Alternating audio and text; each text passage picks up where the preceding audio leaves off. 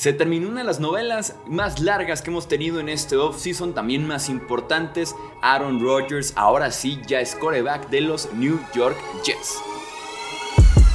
Hablemos de fútbol. Hablemos de fútbol. Noticias, análisis, opinión y debate de la NFL con el estilo de Hablemos de fútbol.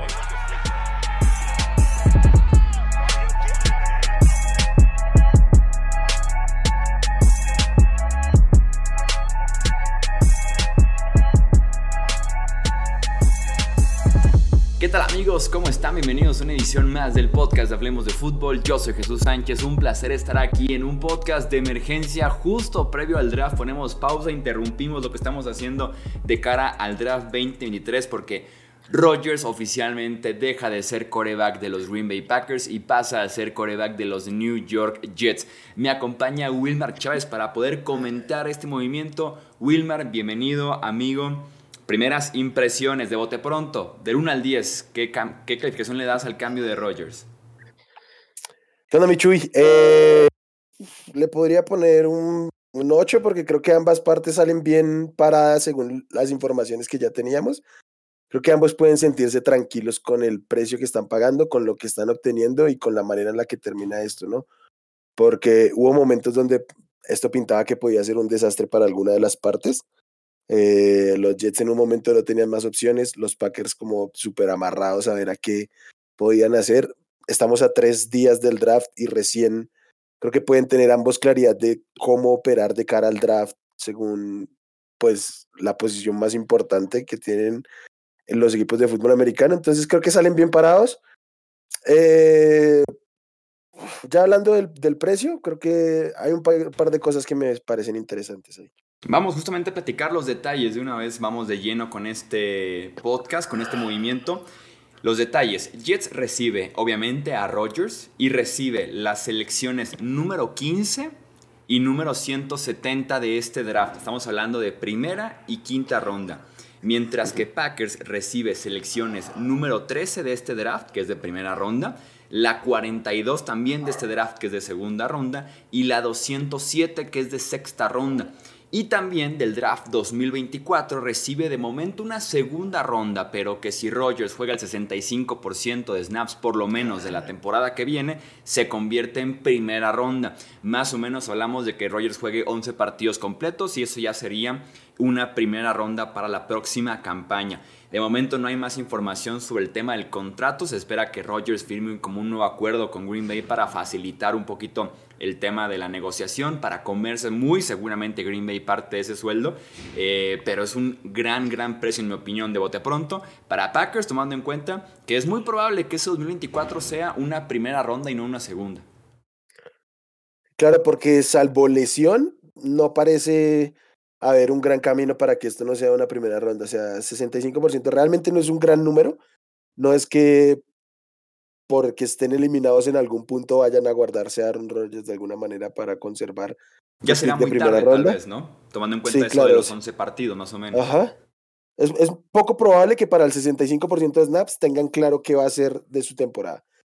Eh, creo que va a haber una ventana abierta y creo que lo van a, la van a terminar convirtiendo en una primera ronda, salvo lesión y salvo algo loco que haga Aaron Rodgers. Creo que es como el único, los únicos ítems donde no serían una primera.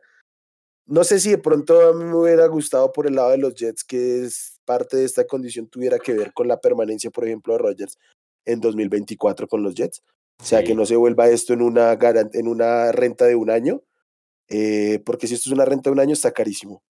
Sí, es que supuestamente lo que estaba reteniendo un poquito de negociaciones o que las frenó fue justamente ese comentario de Rogers que estaba 90% retirado hace un par de meses y que Jets tenía ese miedo de que fuera una renta de solamente una temporada en la que estás pagando un precio bastante alto por 16 partidos y lo que puedas jugar tal vez en playoffs, 17 partidos y lo que puedas jugar en playoffs y a mí me sorprende demasiado que esa condición esté ligada, como dices tú, al 65% de snaps este año y que no sea a que esté jugando en 2024, lo cual tendría que ser más bien un pick del 2025 probablemente, o que no esté ligado por lo menos a producción individual de este año de Rodgers, o que por lo menos no esté ligado a que gane un partido de playoffs Rodgers con los Jets. También creo que era muy, era muy posible, muy probable que, que pudieran ligarlo a resultados del equipo también y no logran eso los Jets, o sea, atarlo al tiempo de juego se me hace de las condiciones, de las cuatro posibles que era que juegue este año, playoffs individual, se me hace la cuarta, la más pobre, o sea, la, menos fuerte en ese sentido para Jets. Sí, la que menos impacto tiene y también la más fácil, por así ponerlo, de, convertir en una primera ronda. Entonces, creo que en, esa, en, esa en las condiciones sobre las cuales se ejecuta este pick de segunda a primera, creo que es donde terminan perdiendo los Jets, porque en general si lo vemos, si lo vemos en seco, o sea, un swipe de primeras muy cerca, un pick de segunda ronda y una condicional de 2024, parece bien. El tema son las condiciones de esta de primera. Eh, porque si fuera un partido en playoffs, garantizas que este va a ser un pick 25, top 25-30, algo así. Entonces, asegurarte más que si Rogers en el partido 11 nos le pasa algo y ya ha cumplido con esto y termina siendo un pick top 10, pues lo vas a tener que entregar básicamente. Por ahí es bien, hacía como la proyección y decía, tal vez es el pick 22, 23, ese rango podría ser tomando en cuenta que estén eh, apenas peleando por postemporada sin ser esa potencia que muchos piensan en la conferencia americana que tiene ya muy buenos eh, equipos como para creer que Jets va a llegar a competir de una en ese sentido con, Aaron Rodgers, ¿no? Que yo creo que puede ser esa la opción porque al final de cuentas sí dijimos la temporada pasada que eh, Jets se quedó a un coreback de poder ser equipo de playoffs porque tuvo nivel realmente bajo en la posición entre Zach Wilson, Joe Flacco y Mike White. Y que fue una defensiva que tuvo una muy buena primera mitad de temporada, que después vino un poco a menos y que tenía el talento joven, ¿no? en running back, en wide receiver, línea ofensiva decente en el interior, por ahí con un par de nombres buenos. Y que eso nos daba la sensación de que estaba un coreback de poder eh, ser un equipo de postemporada o un contendiente incluso yo para justificar este intercambio hablando de resultados en el campo, pues tiene que ser básicamente un Super Bowl or bust para Jets y que entiendo un poco la desesperación de tener 50 años de inestabilidad en la posición de quarterback, te lleva a una desesperación de afición, de dueño, de staff de cocheo, de decir, pase lo que pase, aunque estemos solamente nosotros en la negociación con Packers, pagar lo que nos estén pidiendo con tal de tener el mejor coreback que ha tenido esta franquicia desde Joe Namath probablemente porque ha sufrido con muchos nombres muy inestables y que lo más decente que ha tenido fue un Brett Favre en 2009, ¿no? O fue un Chad Pennington un poquito más al principio de la, de la década del 2000. Entonces, me parece que esa desesperación es la que termina engañando a los Jets y le da un beneficio muy grande a Green Bay. Se, metieron en un punto donde eran ellos negociando contra ellos mismos, ¿no? O sea. Y este fue el no precio. Imagínate si hubiera otro equipo involucrado. Se lo. Sí. Pero también fue porque ellos mismos se fueron cerrando posibilidades, ¿no? O sea, entre ellos, entre el actuar de Rodgers, entre la, los Packers tomándose su tiempo, se fueron y se fueron quedando sin elementos los Jets. Igual es curioso, ¿no? Hablar de un equipo que no ha tenido estabilidad en la posición de Corea. ¿Es Aaron Rodgers realmente una apuesta de estabilidad en este momento de su carrera con 38 años? Eh, Comparado con lo que han tenido, sí, pero en efecto no lo es. Y viniendo de una temporada que no fue muy, muy buena.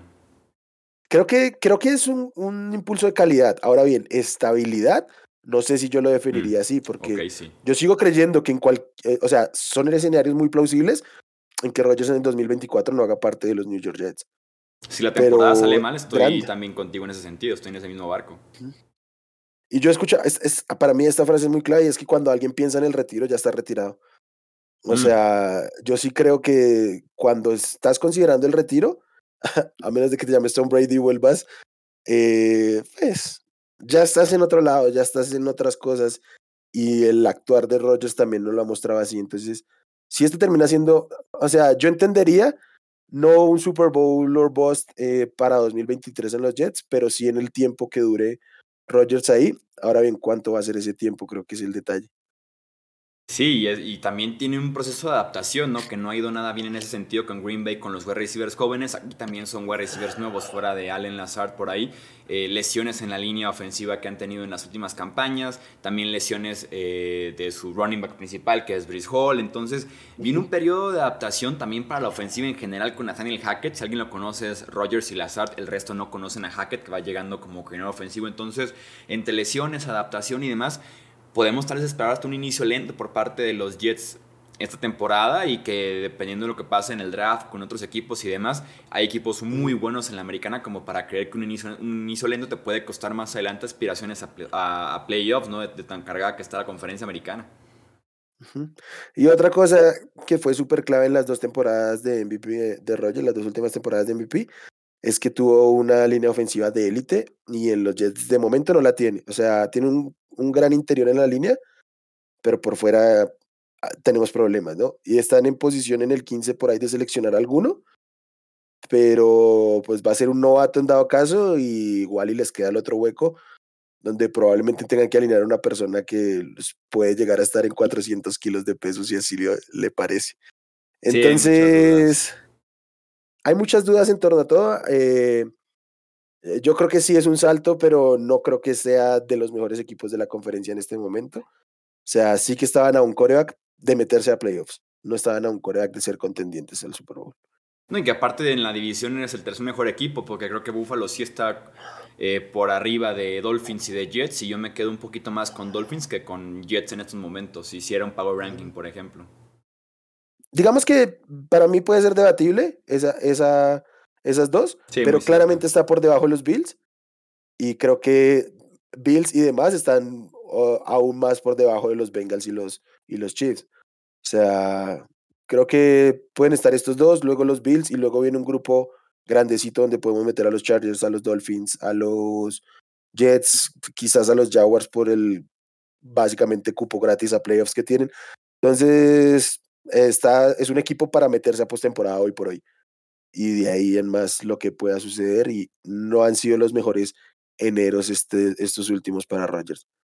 Platiquemos rápidamente antes de despedir este podcast de emergencia de la parte de Green Bay, ¿no? Platicamos de que el precio es muy bueno. Yo estoy casi seguro que eh, Green Bay se va a comer una parte de ese salario. Estamos hablando de que eran 58 millones de bono que le pagaban antes del inicio de esta temporada, 108 millones en los próximos dos años. Estoy seguro que para obtener ese precio, muy probablemente te comiste una parte del salario. Por lo mismo está también renegociando Rogers los detalles para poder ser cambiado y afectar lo menos posible tanto a Green Bay como a Nueva York en este intercambio. Eh, yo siento que debe ser un día agridulce para los fans de Green Bay he leído mucho más en las redes sociales en temas de no importa el tema del dinero, eh, adiós el, tipo odiado que se ha convertido Rogers, como un alivio no tenerlo más, y puedo entender esa parte. Yo también los invitaría a tener una temporada con Jordan Love y podemos platicar dentro de 6, 7 meses, 8 meses, 10 meses, lo que ustedes quieran, de qué tan basura fue la campaña por culpa de ese bajón de nivel que va a tener de Rodgers a Jordan Love. Entonces, yo, sin ser fan de Green Bay, me deja como muy incómodo el hecho de que festejen tanto la salida de Rodgers, tomando en cuenta en que será la primera campaña para Green Bay en 31 años que no van de cara a la temporada con un tipo que no sea Albert Favre o Rodgers, que son dos salones de la fama, eh, uno que ya está y otro que en un futuro va a estar. Sí. Y sobre todo lo que hemos visto de Jordan Love, ¿no? O sea, cuando... es basura. Sí, ha sido basura. De pronto los últimos juegos levantó un poquito, pero bueno. Levantó un poquito tomando en cuenta que venía de jugar muy basura. Muy mal, O sea, era tan, tan, baja la vara que se vio muy bien. Que la mejor ahora bien, ayudó. Sí, ahora bien, eh, creo que va a tener un año para mostrar si es que tiene algo que no ha mostrado. Y si no, los Packers pues, van a tener dos picks de primera ronda para hacer algún intento de ver qué hacer a futuro, ¿no? es el último año de contrato de Jordan Love y creo que va a tener una oportunidad. No sé qué tan real esta oportunidad con el equipo que tienen en este momento los Packers. El año pasado nos quedamos esperando mucho de la defensiva pues es un año más viejo, pero a la ofensiva es un equipo muy, muy desnutrido y sin Aaron Rodgers pues se van a evidenciar mucho más. Entonces, no están en el mejor escenario Love para mostrarse, pero entre lo que pueden limpiar de, de, de, Cap con asumiendo esto de Rodgers y las selecciones que puedan tener el próximo año, creo que podría ser un escenario que no es habitual en los, en los Packers, pero es un escenario como correcto para empezar algún tipo de reconstrucción. Sí, debe ser, ¿no? Y vamos viendo qué pasa con Love, porque también en tema de contrato, pues desperdiciaste básicamente ya su contrato de novato. Está actualmente en su último año de contrato. Tienen que decidir de aquí a la primera semana de mayo la opción de quinto año. Veo muy complicado que la tomen con todo y que tengan la esperanza de que puede ser el futuro. Primero verlo antes de garantizarle un, un contrato de 20 millones anuales en, 2025, en 2024. Perdón. Entonces, se vienen épocas complicadas y en ese sentido también en la división norte pues se le abre la puerta a que Lions sea el gran favorito sobre el resto de equipos, ¿no? Que son Vikings, Bears y Packers. De acuerdo. Yo creo que entre lo que había avanzado los Lions a lo largo de los últimos dos, tres años y lo que ha sucedido con, con Green Bay básicamente, creo que se perfilan como los favoritos, más allá de las incertidumbres en ciertas posiciones que tengan y que les hayan quitado tres receptores, cuatro receptores casi que de momento. Eh, entonces, sí, se perfilan como los candidatos y creo que quedan bien, bien hundidos los Packers en este momento en la, en la división. A ver cómo afrontan el tema de la, de la reconstrucción, porque lo que digo, no es un escenario habitual para los Packers. Y cuando han tenido que hacer alguna reconstrucción ha sido alrededor de un coreback establecido.